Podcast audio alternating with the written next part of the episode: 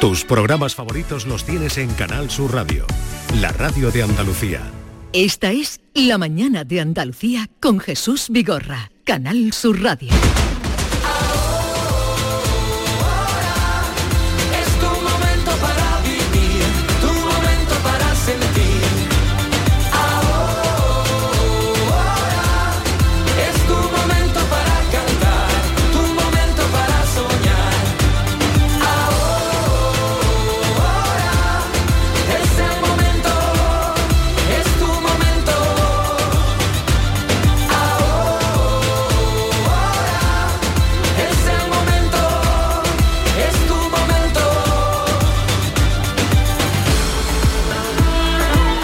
Esta canción que están escuchando de Miki Núñez es una canción eh, que está dedicada a Lela. Y hoy vamos a hablar de la ELA porque el futbolista y ex entrenador de fútbol, Juan Carlos Unzúe, sacó ayer los colores y puso en evidencia a sus señorías, padres de la patria del Congreso de los Diputados, después de que solo cinco diputados estuvieron presentes en una jornada que se había convocado con tiempo, ¿eh? en la que los enfermos de esclerosis lateral amiotrófica, que es la ELA, los que padecen ELA, eh, acudían para pedir una ley que les garantice una vida digna. Y este fue el momento en el que hacía uso de la palabra, sorprendido él, eh, como quienes le acompañaban, de la poca asistencia, escasa asistencia de los diputados. Lo primero que, que quisiera saber, María José, es cuántos diputados o diputadas hay en la sala. ¿Podéis levantar las manos? Creo que he contado cinco. Me imagino que el resto de diputados y diputadas tendrán algo muy importante que hacer, porque al final hemos venido a vuestra casa. Lo que ha costado estar aquí, ya no solamente económicamente, sino de esfuerzo físico. Yo espero que como mínimo nos estén viendo por esas cámaras y si no nos están viendo, espero que esto quede grabado y nos escuchen. Les voy a decir, ¿qué les pediría a ustedes? Pues les pediría voluntad y un poco de empatía. Gracias. Un ZUE diagnosticado de ELA en 2020 criticaba la demora en la tramitación de esta ley desde hace casi dos años, cuando el 8 de marzo de 2022 el Congreso aprobó por unanimidad de todos tramitar esa ley que, claro, quedó truncada cuando se convocaron las elecciones. Ayer por la mañana, mm, eh, muy temprana hora, cuando terminaba Charo Padilla de su sesión del Club de los Primeros, de 5 a 6 cada mañana, venía ella muy sorprendida de lo que te había contado un oyente, Charo. Hola, buenos días. Hola de nuevo y Buenos gracias por quedarte un ratito más bueno, con es nosotros. un placer. Siempre, sí, por esta causa, mil veces. Eh, eh, Eugenio ya me llamó, porque es oyente del Club de los Primeros, me había dejado un mensaje eh, diciendo lo que iba a pasar en el día de ayer, que iba a ir hacia Sevilla, hacia, hacia Madrid, Hacia Madrid. camino desde Córdoba, que es donde él vive, y entonces yo dije, bueno, pues est- estupendo, si a esa hora estás viajando, hablamos en directo y tú me cuentas eh, todo lo que va a pasar, lo que eh, intentáis que pase, la- la- vuestras manifestaciones, vuestras protestas, etcétera, etcétera. Y así ocurrió. Mm, los oyentes se quedaron con esa entrevista y por la noche cuando vieron esto que ha contado Unzué, me mandaron mensaje al, al móvil que yo he puesto esta mañana, Ujú. al teléfono del Club de los Primeros, eh, de rabia también, Sí. de indigna- indignación. Y yo le, le dije a Eugenio que me mandara también un WhatsApp eh, donde resumiera un poco lo que había sido para él la jornada de ayer. Y yo creo que tú has puesto un, un poco... Eh, hemos escuchado un fragmento, eh, pero yo quería, ya que tú tienes ese trato con Eugenio, que tú hoy nos presentaras a Eugenio. Eugenio, buenos días. Hola, buenos días, Charo. Bueno, ya, Buenos esto- días. Esto, ya en familia ya, ¿eh?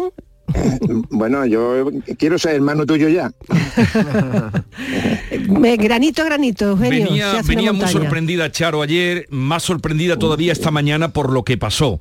Mm, ¿Cómo lo vivisteis, Eugenio? Bueno, ya eh, vamos a decirle a los oyentes que Eugenio no padece la ELA, es padre Es de una, chica. que se le manifestó la, la ELA, fue diagnosticada con 37 años, si no me equivoco, ahora tiene 42, lleva 4 o 5 años, ¿no, Eugenio? Sí, lleva cinco años con, desde que se le diagnosticó. Que ya es un éxito, Pues, porque 5 años es sí, sí, muchísimo sí. tiempo. Mm. Bueno, eh, eh, esta enfermedad está en una medida entre 3 y 5 años. También hay enfermos que a lo mejor llegan a 8 días, y, pero hay otros que en un año se van. Hmm. ¿Y Eh, Así que, dime. cómo vivisteis lo de ayer, la Eh. sesión de ayer en el Congreso a la que ibais tan esperanzados? Mira, para mí es una ilusión ahora hablar con Jesús Vigorra, porque yo te he escuchado siempre cuando estabas por la tarde y- por la mañana cuando puedo salir. Muchas La gracias. verdad que después, después de lo que ha dicho el míster, porque nosotros a, a Juan Carlos Alonso, yo tengo mucha amistad con él, le llamamos míster, a mí me queda ya poco que decir. Pero lo que sí te puedo decir es que a joven no, no, lo, no lo vio, que de aquellos cuatro o cinco diputados que entraron fue porque una compañera mía de, de Huelva se acercó, a- salió de, la sala a echar un cigarro y lo encontró por allí y entonces le, le- le dijeron que entraron. Entraron, pero cuando Juan Carlos le pegó el rapapolvo salieron pitando, así no tuvieron ni 20 minutos, ¿no? Y es triste, ¿no? Es triste que, que- que una, una, una reunión que estaba convocada con tiempo, que no apareciera nadie, nadie por allí. Eh, fueron momentos, Jesús, agri- agridulces, porque imagínate que como eh, la mitad de los que de los que estaban allí eran enfermos, eso eh, había mucha gente que no iban ni en silla de ruedas, iban parecía una, una, UCI, parece que llevaba una UBI, porque eran personas que, que solo movían los, los ojos, ¿no? Y eso es muy triste. Eh, ese, ese, el desplazarse a esas personas desde Barcelona, desde, desde de Cáceres, de Oviedo, y, y ese desemparo, pero bueno, lo que pasa es que, que no, no van a poder con nosotros, vamos a seguir peleando, Jesús. Oye, ¿y la ley que estáis reclamando y que eh, se aprobó la tramitación por unanimidad, ¿qué, mm, ¿cómo repercutiría sobre vosotros? Bueno, nosotros lo que creemos que la ley de dependencia que hay ahora mismo se, se cambie porque eso a que se limita, por ejemplo, mira, una- yo te voy a contar mi caso personal. Un enfermo de ELA tiene 94 horas al mes. Eso de, de ayuda a domicilio, eso son 3 horas al día. ¿Qué pasa? Que los enfermos llegan a una fase de la enfermedad que necesitan 24 horas de asistencia, ¿no? Entonces, claro, nosotros pedimos que en el momento que se diagnostique la enfermedad, que empiece a llegar ya la ayuda, a nivel, no solo a nivel económico, sino a nivel sanitario. O sea que permitiría que las ayudas sean eh, lleguen con más facilidad y, y- y no Eh, con claro. tanta es- plazo de espera, ¿no? Claro, sí, mira, por ejemplo, yo te cuento mi, historia personal. Para solicitar la tarjeta azul necesitábamos dos años, pero si es que mi hija en menos de un año estaba en silla de ruedas, que la tarjeta azul la necesitaba yo rápidamente. Pero claro, la burocracia es de esa manera.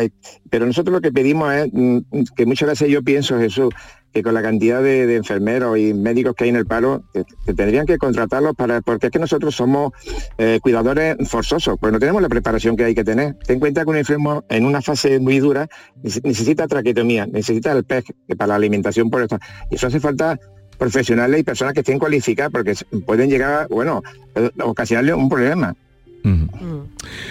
Bueno, Eugenio, eh, espero que esas palabras de Unzue, tu testimonio también, eh, recogido por Charo, creo que se han hecho, eh, se van a hacer eco muchos medios de comunicación, como tú pedías esta mañana, Charo, no caiga en el olvido, eh, porque vivimos una época aquella en la que todo el mundo se echaba cubos de agua y tal, pero aquello también Eh, sí, eh. mm, se olvidó y, y que no olvidemos porque el día a día es muy duro. Un- eh, que, Sí, como, como dice en Zue, eh, esto es solamente un granito y grano a grano se construye una montaña, así que tú no desfallezcas. Eh, Una, perdona, una, una puntuación. También dice un suite que lo que no se ve no existe. Así que, Claro. que no, Mm. no tenemos más remedio. Lo que, lo que mm, nos ha tocado vivir en esta trinchera es asumir nuestro error y tratar de llegar al corazón de la gente, que es lo que nos hace falta. ¿Cómo se llama tu hija? Se llama María Jesús, Jesús. María Jesús, pues un abrazo grande para María Jesús. Eh, gracias por tu testimonio y ya sabes dónde nos tiene, a Charo, para lo que necesite. Ya, yo, ¿Vale? yo ya, ya la cosa le ha caído ya Charo conmigo. muchas, muchas, muchas, muchas, muchas gracias, Charo. Un abrazo Un muy fuerte. abrazo. Adiós, Un abrazo. adiós, adiós. Venga, adiós, adiós, Jesús, adiós. Adiós. Mm, vamos a saludar, a- bueno, si quieren ustedes tienen eh, algún familiar cerca, enfermo, algún comentario que quieran hacer sobre lo que pasó ayer en el Congreso, ya saben, 670-940-200, 670-940-200 para cualquier cosa que quieran decirnos, si han tenido, en fin, eh, alguna actividad con mm, personas, relación con personas que padezcan esta enfermedad. Vamos a saludar a Fernando Martín Pérez, él es presidente de CONELA, es la Confederación Española de Entidades de ELA, socio fundador, presidente de la Asociación eh, CANELA de Cantabria. Eh, buenos días, Fernando Martín. Buenos días, buenos días. ¿Usted también estuvo ayer en el Congreso? Sí, sí, correcto, correcto, ahí estuvimos. Y Ahí a partir sí. de, en fin, esa cita de ayer, eh, las palabras de Unzue, ¿qué espera que, que ocurra? Pues eh, esperar podemos eh, esperar y desesperar, que dicen, ¿no? Que quien espera desespera. Eh, tenemos todavía mucho, mucho, mucho camino que hacer en, en ese sentido de, de la lucha, pero ayer sí que es verdad que se puso una, una piedra en firme en pro de, de algo que es conseguir que se legisle por una, por una vida digna para las personas enfermas de ELA. ¿no? Personas que han estado abandonadas desde que se conoce la enfermedad, desde mediados del siglo XIX. Y, a día de hoy, pues eh, la movilización que estamos llevando a cabo y sobre todo la unión de las entidades en, en Conela, pues está dando eh, esa fuerza que hemos podido presentar un texto de ley y que, y que esperamos que, que pueda, que pueda ser una realidad. Y, ayer me refiero al- al paso y al paso en firme, realmente, porque lo que provocó fue mostrar realmente, que ya lo hemos visto en, otros, en otras ocasiones, mostrar el apoyo social que realmente tenemos. Y si tenemos a la sociedad de nuestro lado, podemos conseguir mejoras en la sociedad. ¿Cuántas personas hay eh, con esta enfermedad en España? Pues eh, son unas eh, 4.200, no tenemos un registro, ¿no? Sí. Entonces no lo podemos saber a ciencia cierta.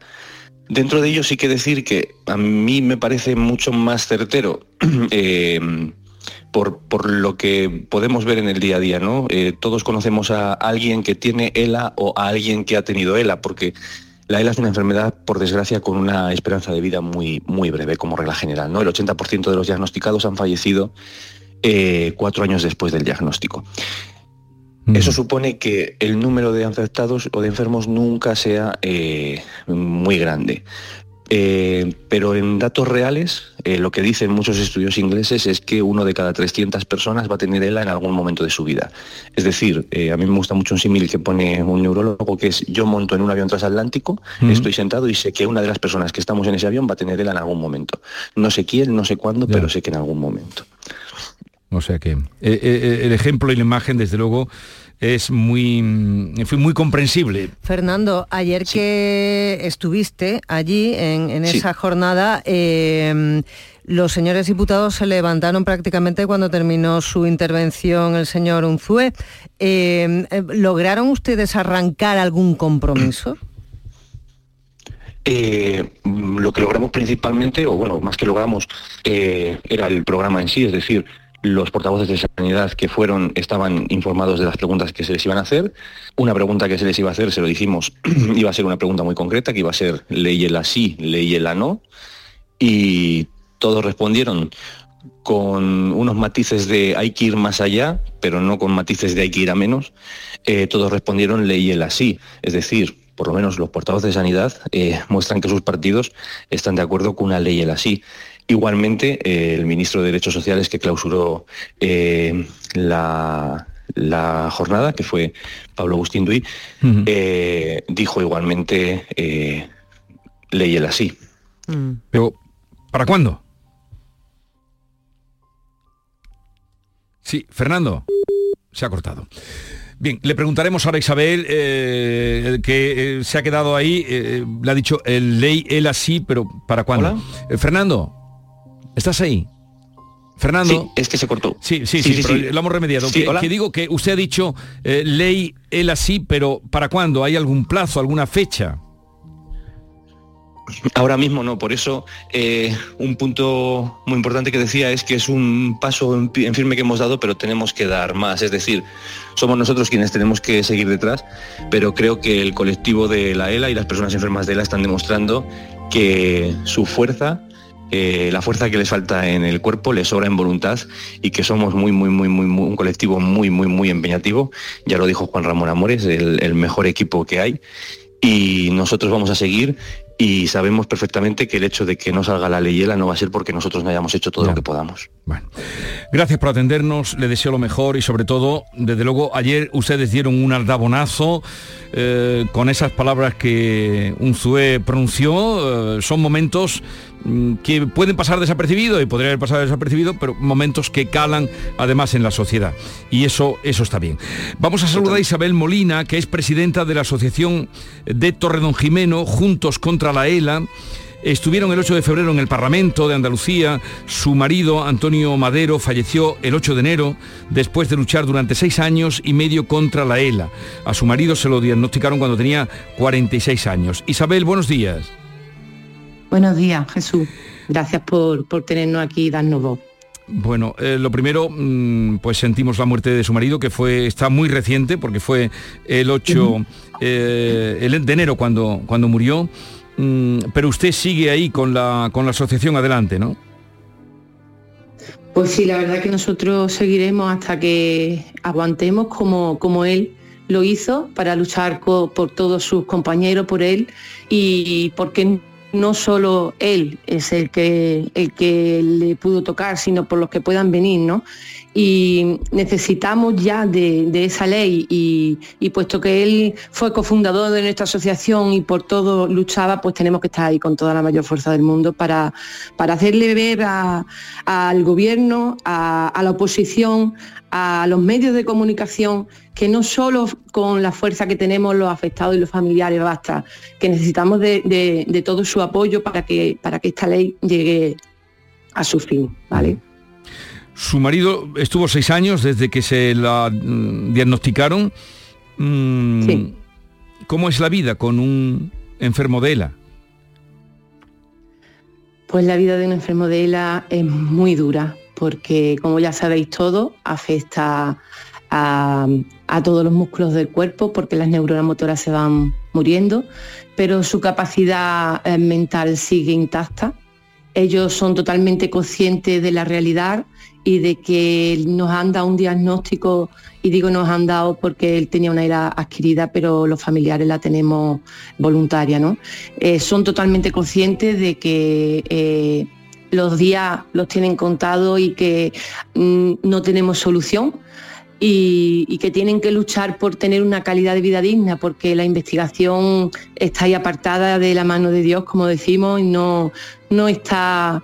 No, no es viable porque no, no hay medios, ¿no? Pero sí es verdad que hay que luchar por, ese, por esa calidad de vida y esa calidad de vida está en manos de, de nuestros gobernantes, ¿no? Eh, en la sociedad en que estamos hoy en día, pues es una constitución donde tenemos derechos y deberes y como dijimos en el Parlamento de Andalucía, no podemos permitir que, que sigamos como estamos y que estemos abandonados, ¿no? Necesitamos de una mano ya. Isabel Molina, presidenta de la Asociación de Torredón Jimeno, Juntos contra la ELA, gracias por estar con nosotros, un saludo y buenos días. A vosotros, muchísimas gracias. Y vamos a saludar a un enfermo de ELA. Se llama Jesús Aguilar. Jesús, buenos días. Buenos días. Eh, usted tiene 37 años. ¿Cuándo le diagnosticaron la enfermedad? En mayo de 2022 ya vieron síntomas en primera y segunda moto neurona. Eh, Jesús, usted estuvo ayer en el Congreso, ¿no? Correcto. Estuvimos por allí varios compañeros. Y, en fin, ¿cómo vivió usted aquella situación cuando eh, un ZUE se dirigió a los asistentes con esas palabras? ¿Qué impresión, con qué impresión se vino usted de Madrid? Pues realmente eh, soy una persona bastante positiva. Eh, haciendo hoy ya un poquito de reflexión en frío, pues siento que las palabras de Juan Carlos creo que han llegado a, la clase política de que no pedimos favores, no pedimos privilegios, pedimos dignidad y creo que las formas de Juan Carlos fueron correctas y le salieron totalmente del corazón. Eh, pues eh, aquí tenemos un enfermo de ELA. ¿Qué es lo que, mm, en fin, lo que más necesitan ustedes? Lo principal eh, son más empezando por ahí, no, no vemos bien de que es una enfermedad que avanza de la forma tan rápida que avance, que tengamos que esperar un año o más de un año para eh, recibí ayuda de dependencia, recibí esa tarjeta azul para poder aparcar en zona habilitada para nosotros. Eh, es lo principal eh, por empezar a andar. Luego, conforme la enfermedad va avanzando, pues, requerimos de personal especializado en nuestra enfermedad. Eh, son necesitamos pues que estén 24 horas con nosotros porque al final nos volvemos totalmente dependientes en, en el día a día y no, no llegan a esa ayuda, esa ventaja que creemos que necesitamos para por lo menos tener esa vida digna, aún sabiendo que el camino que, que nos lleva a esta enfermedad. Estamos escuchando a Jesús Aguilar, como decía, tiene eh, ELA, 37 años. Vamos a saludar a Raquel, que es trabajadora social de la Asociación ELA. Raquel, buenos días. Hola, buenos días, ¿qué tal? Usted también estuvo ayer en el Congreso. Eh, ¿Cuánto tiempo lleva usted mm, dedicada a trabajar con enfermos de ELA? Eh, pues llevamos en la asociación 15 años trabajando para, para, esta causa, solamente, solamente para enfermos de ELA. Sí. Escuchaba a Jesús decir entre, entre las prioridades que tienen la tarjeta azul para poder aparcar, pero ¿tanta dificultad tienen incluso para conseguir una tarjeta de aparcamiento?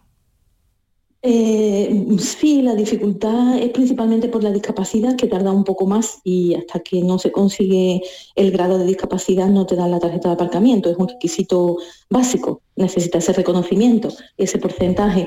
Si en esos plazos estamos tardando menos porque bueno, tenemos algún convenio con los centros de valoración de toda Andalucía y sí se están acortando los plazos bastante pero sí que en cuanto a la ley de la dependencia tenemos aún muchísimas carencias en todos los colectivos, pero especialmente en la ELA, porque, bueno, como decíamos allí en el Congreso, ¿no? y una compañera especificaba y argumentaba, ¿no? Eh, la ELA tiene una prioridad que, bueno, es una enfermedad que hasta el momento no tiene cura, pero sobre todo va muy rápido y los plazos que tienen en la dependencia eh, brillan por su ausencia en este caso, ¿no? Eh, son muy, se demoran muchísimo. Entonces, eso es una, una, una, una de las cosas que, se reivindica en esa, en esa tan famosa ya ley ELA, eh, que mm. los plazos se, se, acorten mucho. Es un compromiso también, de, en este caso de la Junta de Andalucía, que se, va, mm. que se va a realizar ese acortamiento de los plazos, pero tenemos muchas más demandas que, tienen que ver casi todas con, dependencia y los cuidados, en realidad. Eh, Porque eh, Jesús, Jesús comentaba esos cuidados especializados, eso es muy importante. la ayuda a domicilio de la ley de la dependencia no está cualificada para atender a un enfermo ya, eh, eh, que la ayuda a la dependencia no mm, tiene o no da ese, mm, eh, esa atención de personal cualificado. Vamos a saludar a Pilar Ojeda, que es familiar de un enfermo de ELA. Su marido murió, pero mm, pasó por ahí. Pilar, buenos días. Buenos días, buenos días. Buenos días. Buenos días. ¿Cuántos años estuvo su marido con la enfermedad?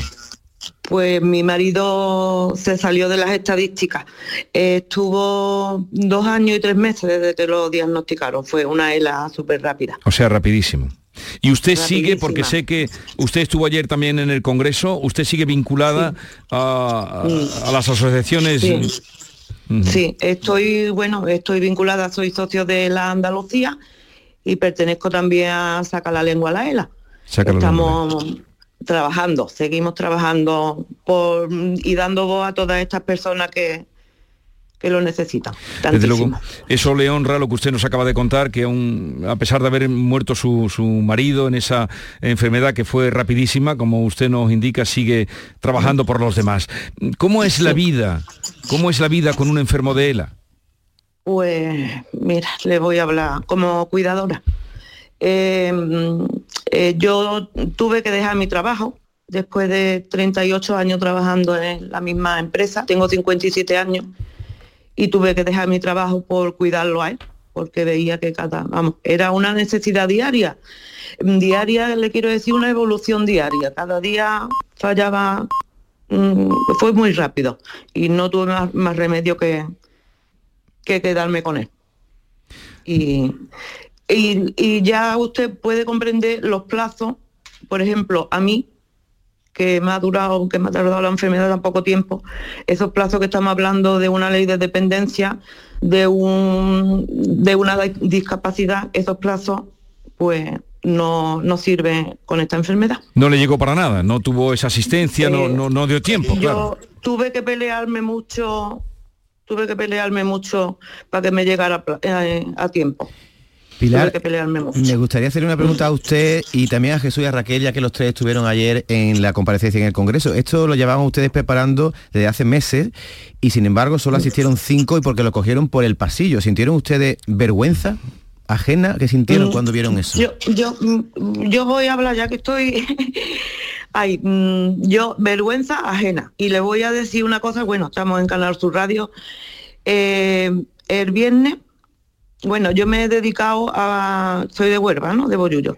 Me he dedicado a buscar quién son los diputados eh, que representan a Huelva en el Congreso. He conseguido ponerme en contacto a través de los representantes de mi pueblo y para que estuviera en la jornada e invitarlo personalmente a la jornada. Pues de los cinco diputados que estuvieron ayer, dos son de Huelva, uno de Sevilla. O sea que prácticamente lo llevó usted. Prácticamente porque los obligué a que estuviera. ¿Eh? Directamente, no mm, eh, quiero decir que, que, personalmente tuve que ir eh, eh, eh, eso le honra a usted desde luego muchísimo, pero eso demuestra que si usted no hubiera incidido, se hubieran visto todavía más solo. Comentaba Jesús en esa dilación de los tiempos, en su caso el problema de la tarjeta azul para poder aparcar, pero claro, estamos hablando de personas que se pueden ir muy rápido, como es el caso del marido de Pilar, ¿no? Pero hay también otras muchas que pueden llegar hasta los ocho años, que mm, ahí está el, el, el hermano de una compañera nuestra, un caso muy, muy cercano. Lo cierto es que estamos hablando de personas que necesitan unos cuidados especiales, es decir, ya no solamente que estén con él, sino que en un momento determinado les sepan atender. Por ejemplo, el caso de tragar, el caso de deglutir. Son personas que en cualquier momento se pueden asfixiar y que necesitan a alguien que esté con, unos, con una formación para poder ayudarlos. Son personas que no se pueden mover para nada y que pueden pesar mucho y que necesitan una grúa mm. que les levante de la cama. Todo esto es dinero, es decir, dinero no solamente para lo que es, eh, eh, es eh, la ayuda personal, sino también para máquinas.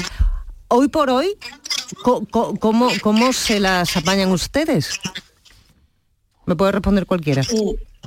Bueno, eh, la, asociación en este caso presta todo ese material. Tenemos un mm. gran banco de ayudas técnicas y prestamos ese material. Sí es cierto que la seguridad social lo facilita, pero con demoras, igual que todo. Si la grúa te, la necesitas mañana, eh, va a lo mejor tarda seis meses en venir la grúa. Entonces, eh, la asociación sí está un poco ahí con ese, con ese material que, conseguimos pues, con, con eventos benéficos y con donaciones que nos hacen y ese material se cubre por ahí. Pero es verdad que eh, necesita que la, familia esté formada eh, en ese uso de ayudas técnicas, porque no saben usar una grúa, porque no saben eh, usar un asistente de tos o un aspirador. Y la ley de la dependencia, como decíamos, ese personal no está cualificado. Ayer se argumentaba muy bien en el, Congreso de esas necesidades, como la cubrimos en casa, los familiares, y el hospital se ahorra ese dinero. Ese dinero el hospital no lo está gastando en un enfermo de ELA, que lo, lo podría gastar en esa ley de dependencia, en esa formación eh, de los familiares, eh, en, ese pago de alguien que vaya a casa, un asistente personal o algo, una figura parecida, porque le ahorramos mucho dinero a la, seguridad social, en, sanidad, el enfermo de ELA. El enfermo de ELA tiene mucha maquinaria que vale mucho dinero, pero en temas de hospitalización, pues a lo mejor se hospitaliza tres veces en el año o una en el año o si se complica a nivel respiratorio pues algo más pero pero pero poco más. Entonces ese gasto que se, ahorra eh, el SAS en este caso en Andalucía eh, pues se pueden beneficiar de otra forma que le es muchísimo más menos costoso y, más beneficioso. Bueno, pues eh, gracias por su testimonio eh, de Jesús Aguilar, enfermo de ELA, Raquel, trabajadora social que habla con, con propiedad en las necesidades que tienen estos enfermos, y Pilar Ojeda, una mujer de, carácter que ya ven, tres de los que fueron allí eh, acudieron porque ella se movió en los días previos. Jesús, Raquel y Pilar, un saludo, les deseo lo mejor, gracias por atendernos. Gracias a vosotros. saludo. Mucha suerte, Jesús. Adiós. Gracias.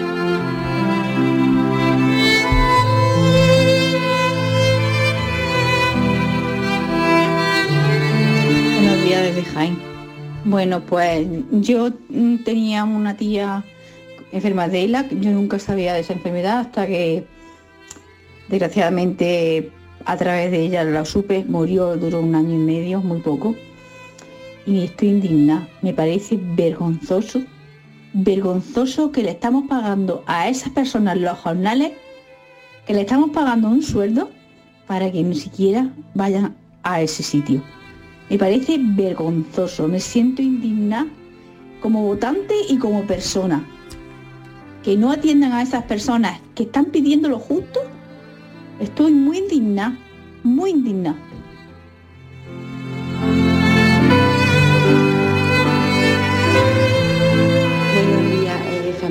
Escuchando el programa y yo soy Victoria, soy de Sevilla, trabajo en ayuda a domicilio y tienen toda la razón, nosotros nos formamos, pero sí que es verdad que no especifica mejor esta enfermedad la ELA.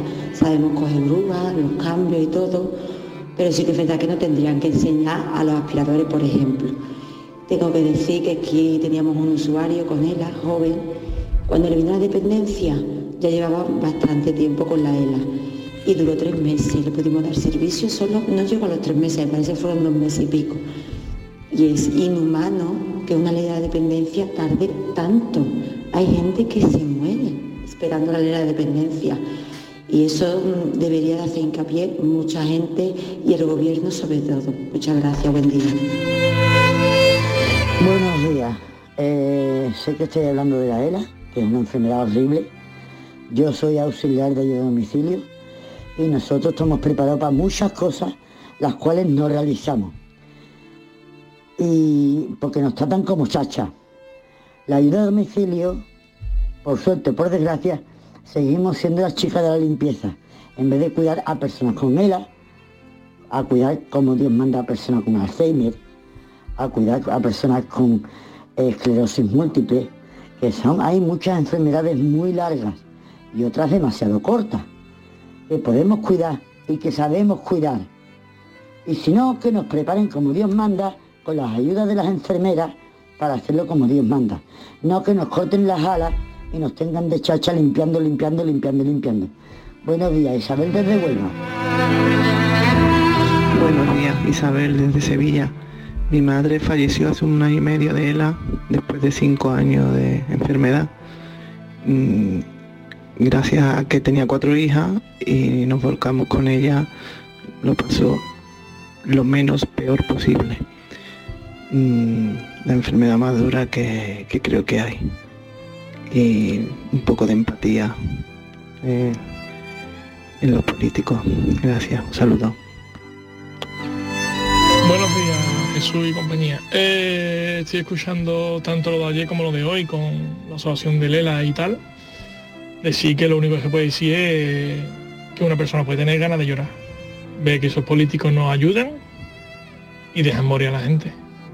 Mi padre murió de ELA y murió sin ningún tipo de ayuda. Cero ayuda. Se pidieron y al año y pico que nos presentamos otra vez a reclamarla, ya lo único que le dimos es si, si estaban esperando a que muriese para no entregarle ni una ayuda. Y ya no era económica, era mandar a alguien a casa a ayudar porque psicológicamente reventó a mi madre y a mi hermana, que eran los que vivían con ellos. Más que son los que se llevaron la parte gorda. Y nada, ni un tipo de ayuda a domicilio, ninguna ayuda económica para, un piso viejo, eh, quitar una bañera y poner una placa ducha, cero. No le faltó de nada porque tiene a sus hijos y le pudimos ayudar. Pero es muy triste, muy triste que no se ayude a ese tipo de personas desde el minuto número uno. para darle una tarjeta de aparcamiento para que puedan aparcar en su casa y no tengan que moverse apenas. Porque llega un punto en el que esa persona no se puede mover. Necesitan ayuda. Y lo repito, es muy triste. Hola, buenos días. Ante todo, gracias por tocar este tema.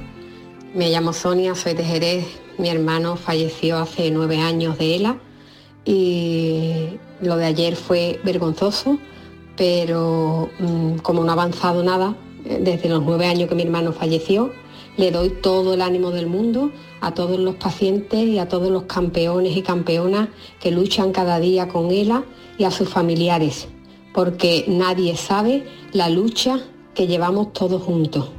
Mucho ánimo y por favor, esos diputados que salgan a decir qué estaban haciendo, porque hay cosas muy importantes, por supuesto, pero es que el reloj de la ELA corre muy rápido.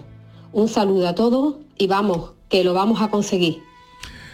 Vamos a dejarlo aquí, gracias por los testimonios, son duros indudablemente y eso quien lo lleva, como aquí ha quedado demostrado, eh, pues sabe de qué están hablando, los años que llevan de espera y, y, lo vergonzoso de lo que ocurrió ayer, pero que eh, al menos esperamos que sirva de detonante para que se tome en consideración esa ley que está aparcada ahí ya durante más de dos años.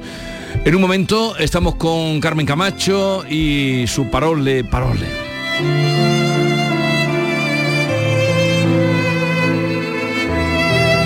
La mañana de Andalucía con Jesús Vigorra. Hace nada eras un bebé. Y mírate, todo un hombre, con tu trabajo, tus amigos, tu casa. Ay, estoy muy, muy orgulloso de ti, hijo mío. Gracias. ¿Puede arreglar la cisterna o...? Tengo que encargar una pieza, pero sí, hijo mío, sí. Por 17 millones de euros uno se hace padre de quien sea. Ya está a la venta el cupón del Extra Día del Padre de la ONCE. El 19 de marzo, 17 millones de euros. Extra Día del Padre de la ONCE. Ahora cualquiera quiere ser padre. A todos los que jugáis a la ONCE, bien jugado. Juega responsablemente y solo si eres mayor de edad. Canal Sur Radio. Que bien te sientas, chiquilla, que bien te sienta. Qué bien te sienta tu traje de flamenca Aires de Feria. Sus nuevos diseños te van a enamorar. Lunares, colores y texturas, reflejos de nuestra tierra. Aires de Feria. Trajes de flamenca llenos de elegancia, sensualidad y creatividad. Aires de Feria. Enamorados de Andalucía. El aire de feria gitana, que bien te sienta. Centro de Implantología Oral de Sevilla, CIOS, campaña especial 36 aniversario. Implante, pilar y corona, solo 600 euros. Llame al 954 22 22 60 o visite la web ciosevilla.es. Estamos en Virgen de Luján 26, Sevilla. Recuerde, solo 600 euros. ¿Compras? Welcome. ¿Alquilas? Welcome. ¿Inviertes? Welcome. En Welcome Home tenemos tu casa ideal. Acércate al Hotel NH Collection el 23 y 24 de febrero a la décima edición de Welcome Home Sevilla. Acceso gratuito. Para más información, entra en www.welcomehomesevilla.es. En Peletería Lonus también estamos de rebajas. Descubre nuestros descuentos. Aprovecha la oportunidad de vestir calidad al mejor precio. Estamos en Méndez Núñez 10, ahora con horario ininterrumpido de 10 a 8 y media. Peletería Lonus, más de 20 años a su servicio.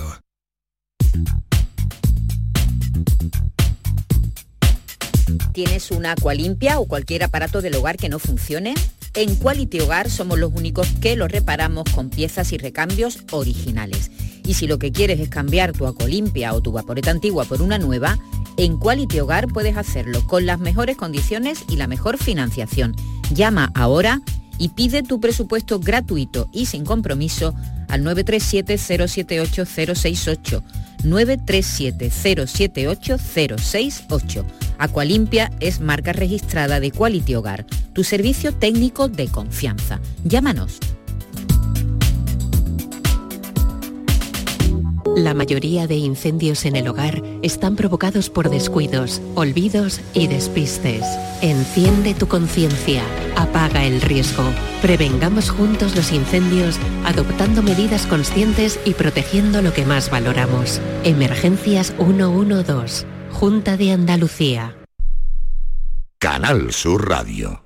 El mismo electrodoméstico, la misma garantía, pero hasta el 50% más barato. ¿Dónde? Solo en Tiendas El Golpecito. Electrodomésticos nuevos con pequeñísimos defectos y grandísimos descuentos. Tiendas El Golpecito. En Alcalá de Guadaira, calles Naranjo, Mairena y Polígono Recisur. Y en Utrera, calle Corredera. Tiendaselgolpecito.es 954 100 193. Vuelve a Tomares España a debate con los más interesantes análisis de la actualidad. El jueves 22 de febrero, Miguel Ángel Revilla examinará la actualidad española con las preguntas de Jesús Vigorra, presentador de la Mañana de Andalucía de Canal Sur. A las 20 horas en el Auditorio Rafael de León. Entrada libre hasta completar aforo. Síguenos también por streaming. Ayuntamiento de Tomares. Tomares como a ti te gusta. Centro de Implantología Oral de Sevilla, CIOS, campaña especial 36 aniversario. Implante, pilar y corona, solo 600 euros. Llame al 954 22 22 60 o visite la web ciosevilla.es. Estamos en Virgen de Luján 26, Sevilla. Recuerde, solo 600 euros. Tenemos tu hogar en Sevilla este a un precio único. No dejes pasar la oportunidad y visita el stand de Vía Célere en Welcome Home Sevilla el 23 y 24 de febrero. Aprovecha y conoce también nuestras viviendas en entrenúcleos y mucho más. Descubre tu nuevo hogar en Sevilla con Vía Célere. ¿Sabías que con la energía producida con paneles solares puedes ahorrar hasta un 80% en el recibo de la luz? En Social Energy te hacen un estudio personalizado y te dimensionan la planta solar a la medida de tus necesidades. Además, nuestros ingenieros han escogido a los mejores fabricantes para ofrecerte hasta 25 años de garantía. Y si lo financias, con lo que ahorras en luz, podrás pagar la cuota y tu instalación sin darte cuenta. La mejor calidad-precio la tienes en Social Energy. Infórmate llamando al 955 44 11 11 o en socialenergy.es. La revolución solar ha llegado con Social Energy. ¿Tienes una limpia o cualquier aparato del hogar que no funcione? En Quality Hogar somos los únicos que te lo reparamos con piezas y recambios originales. ¿Quieres cambiar tu limpia o tu vaporeta antigua por una nueva? Con Quality Hogar puedes hacerlo con las mejores condiciones y financiación. Llama ahora y pide tu presupuesto gratuito y sin compromiso. 937 078 068 937 078 068. Aqualimpia es marca registrada de Quality Hogar, tu servicio técnico de confianza. Llámanos. La mañana de Andalucía con Jesús Vigorra. Parole, parole con Carmen Camacho, querida Carmen, buenos días. Buenos días, Jesús, buenos Hoy días vamos a un poquito justo de tiempo, pero es que nos pues, han arrebatado El- eh, muy bien arrebatado, me ha encantado la, la esta- sección. estos testimonios. Mm, ¿no? Sí, sí, sí, sí, te lo agradezco. Eh, bueno, pero vamos ya del tirón eh, eh, y os dejo aquí una palabra para abrir boca, que me la hace llegar desde Sevilla nuestra oyente Carmen Cruces. La palabra es biblioclasmo. ¿Sabéis qué la es? vida lo he escuchado. Biblioclasmo. Oh, qué bonita palabra. Biblioclasmo es un poco para, para pa- aprender a vocalizar, ¿eh? Biblioclasmo. Bueno, se trata de un neologismo que todavía no está en el diccionario y se puede definir como el odio hacia el libro. Generalmente por sus contenidos. Nosotros Ah. biblioclasmo no tenemos, No, no tenemos, no tenemos. aquí, pero bueno, había mucho biblioclasmo en el mundo, ¿eh? desde la biblioteca de Alejandría cuando le metieron fuego, eh, al Index Librorum Prohibitorum, ¿no? al donoso escrutinio que le hacen a, a Don Quijote de la Mancha, la novela Fahrenheit 451 No va precisamente de eso, ¿no? De, de un mundo donde, donde quieren destruir los libros, donde hay biblioclasmo, ¿no? Y quédense con esta otra palabra, los abecedarianos, que no son los que leen el ABC, sino una secta que aseguraba que la lectura y la escritura, las palabras en definitiva, eran perniciosas para la salvación del Oy, alma. Así que bueno, agárrense los abecedarianos que nosotros aquí siempre venimos a extraviar algunas almas, bastante, porque aquí somos muy fan, muy fan de, de- de los libros, como sabéis. Y vamos hoy, eh, Jesús, con un asunto que solo dejamos apuntado el pasado miércoles y del que prometí hablar en el día de hoy. Eh, ya conocéis las terribles noticias que nos están llegando en, lo- en estos días acerca de la situación del narco en el campo de Gibraltar. A propósito de las últimas noticias, saltó en los medios de comunicación una palabra que yo nunca había escuchado, jepero, ¿recordáis? Que la Mm, estuvimos sí, comentando. sí, sí, sí. ¿Y qué era? ¿Lo recordáis?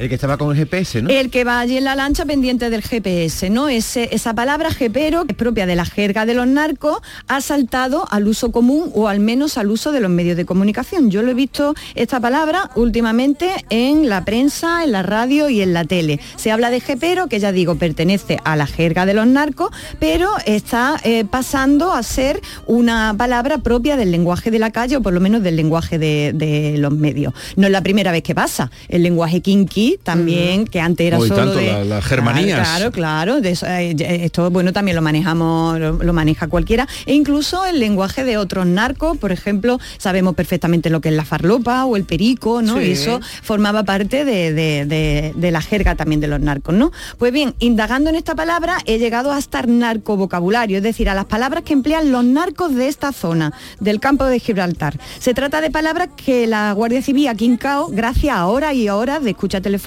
y de las confesiones de los implicados. Y que la Asociación Unificada de Guardias Civiles en Cádiz fue recopilando. Eh, sobre todo Miguel Ángel Ramos, que se dedica a la comunicación. Hace unos años varios medios de comunicación, El País, ABC y destacamos sobre todo la información del Confidencial, publicaron parte de este vocabulario del que hoy aquí nos vamos a hacer eco.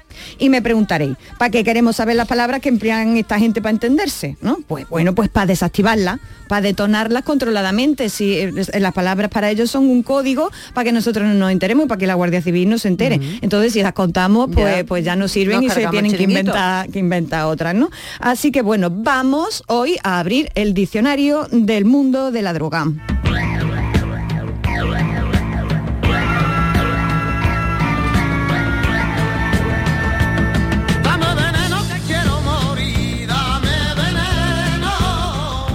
Bueno, abrimos el diccionario de los tóxicos. Jesús, a ver cuántas palabras nos incautamos en esta mañana. Un buen fardo seguro. Lo primero que os tengo que contar es que buena parte de estas palabras proceden del contrabando antiguo, del que no era ni de droga ni de tráfico de personas. Por ejemplo, eh, se siguen manejando palabras como ballero, el que lanza caja de, el que lanzaba caja de tabaco por la verja, los wistoneros, seguro que lo habéis escuchado, ¿no? Claro. De Sí. Las matuteras, también lo habéis escuchado, ¿verdad? El buzo, que es el que introducía las cajas de tabaco por el mar ataviado con un neopreno, y sobre todo se utiliza la de busquimano, que son los que buscan la droga en la playa para revenderla o para devolverla a los traficantes en caso de que la hayan tenido que tirar porque, porque estaba detrás la Guardia Civil, ¿no? Pailo es otra palabra que es piloto de lancha de origen llanito, o por ejemplo los correcajas, que son el que, los que portean la mercancía a la carrera.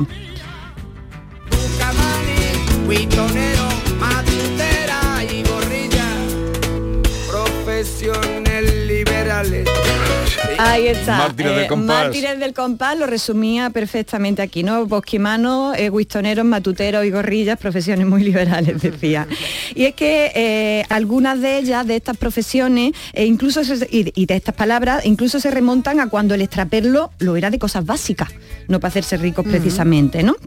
Y nos vamos, eh, y, si, y, si, y si nos vamos a ver cómo están organizados eh, en el trapicheo estos narcos, vemos que tienen una organización prácticamente tajanovista, ¿eh? están muy bien organizados y claro, cada una de las personas que están aquí implicadas pues tienen, tie- se se le han puesto un nombre o se le han puesto unas palabras. Por ejemplo, el gallumbero.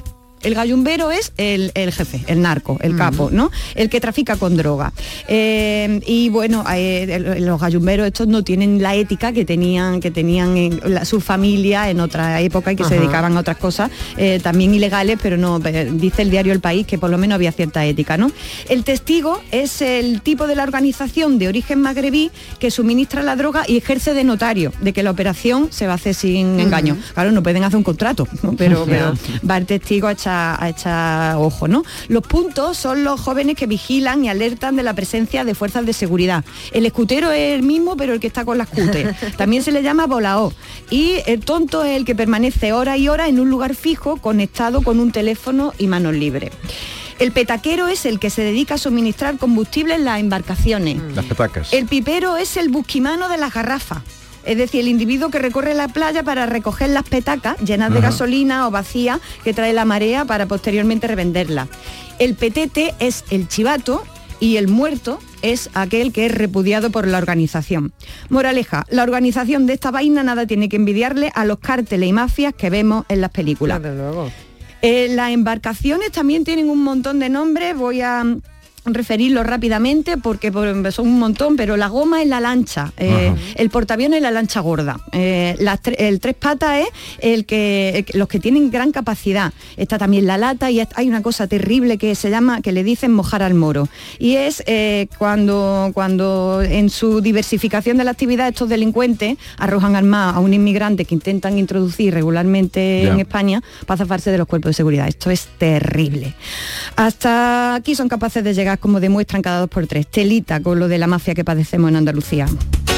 Por las aguas del estrecho flotan claveles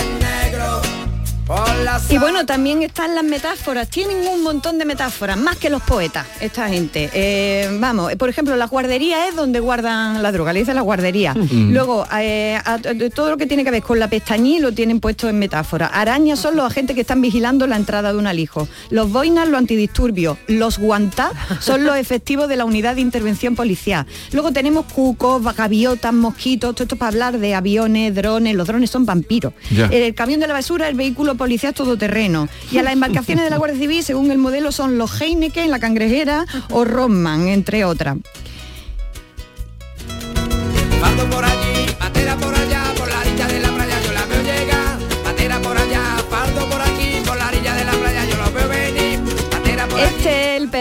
Y bueno, por último, para acabar con este vocabulario, narcovocabulario, os cuento dos cosas. Eh, tienen en su vocabulario una mezcla entre llanito y palabra árabe, que eso es muy singular. Y luego eh, también parte de este vocabulario lo vamos conociendo porque eh, se han apuntado los narcos estos a la moda del TikTok.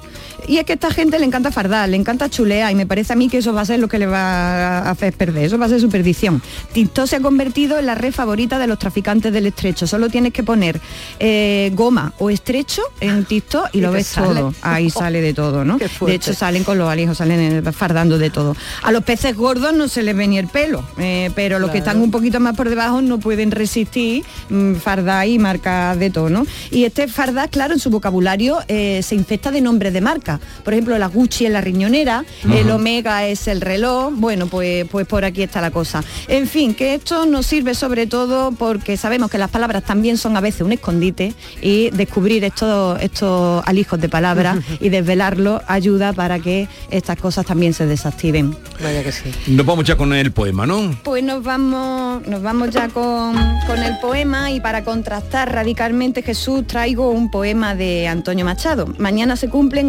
85 años de su fallecimiento en Coyur. Coyur. El 22 de febrero del 39 moría a las orillas de España, de la España que no tuvo más remedio que irse con su madre, uno de los más grandes poetas que ha dado este país. Y entre Jesús y yo, Jesús, si te parece, vamos a dar lectura a otras canciones a Guiomar.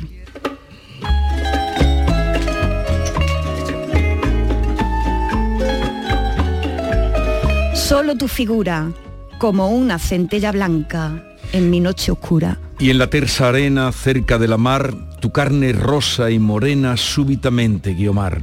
En el gris del muro, cárcel y aposento, y en un paisaje futuro, solo tu voz y el viento. En el nácar frío de tu zarcillo en mi boca, Guiomar, y en el calofrío de una amanecida loca. Asomada al malecón que bate la mar de un sueño y bajo el arco del ceño de mi vigilia traición. Siempre tú, Guiomar, Guiomar, mírame en ti castigado, reo de haberte creado, ya no te puedo olvidar. Todo amor es fantasía, él inventa el año, el día, la hora y su melodía, inventa el amante y más, la amada, no prueba nada contra el amor que la amada no haya existido jamás. Escribiré en tu abanico, te quiero para olvidarte, para quererte te olvido. Te abanicarás con un madrigal que diga, en amor el olvido pone la sal. Este.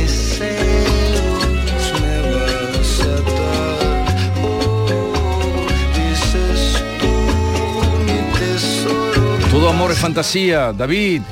Que no dicen nada, estás ahí. Esa frase me ha gustado. ¿Lo no- has pillado? No prueba nada contra el amor que la amada no haya existido jamás. ¿eh? Exactamente. Y yo creo que un poco el amor que tuvo Machado con Guiomar fue, fue, Fue así. eso, fue fantasía, Fue así. ¿no? Sí, sí, sí. Bueno, ¿quién iba a decir que, que cabían los poemas de Antonio Machado con la sintonía de Narcos? ¿O ha entrado, ha entrado bien? ha entrado, ha entrado. Ha entrado bien, ha entrado bien. Pues nada, mañana celebraremos el, el- 85 años, el dices, de la muerte. 85, eh, has- aniversario, Eh, En Colliur. ¿Habéis estado en Colliur? por supuesto. No, yo sé que tú has estado. David, No, Bea, ¿no, no. habéis estado en Colliur? Nunca, nunca he estado. He pasado cerca, pero no, no he estado. Un pueblo muy bonito, al lado de... Pues hay que hay que visitar su tumba también porque porque creo que está ahí bien y hace memoria de lo que Claro. de lo que pasó y de cómo pasaron las cosas, ¿no? Así Bien. que bueno, mañana aquí en Sevilla lo celebraremos, por cierto, en el Palacio de Dueña. Pa- ahora, Eh, a las 5 de la tarde. 5 de la tarde, Palacio de Dueñas, ¿vas a estar allí? Por supuesto. Vea, pues 5 de la tarde mañana en el Palacio Dueñas para recordar a Antonio Machado, el gran Antonio. Adiós, Carmen. Adiós, chao.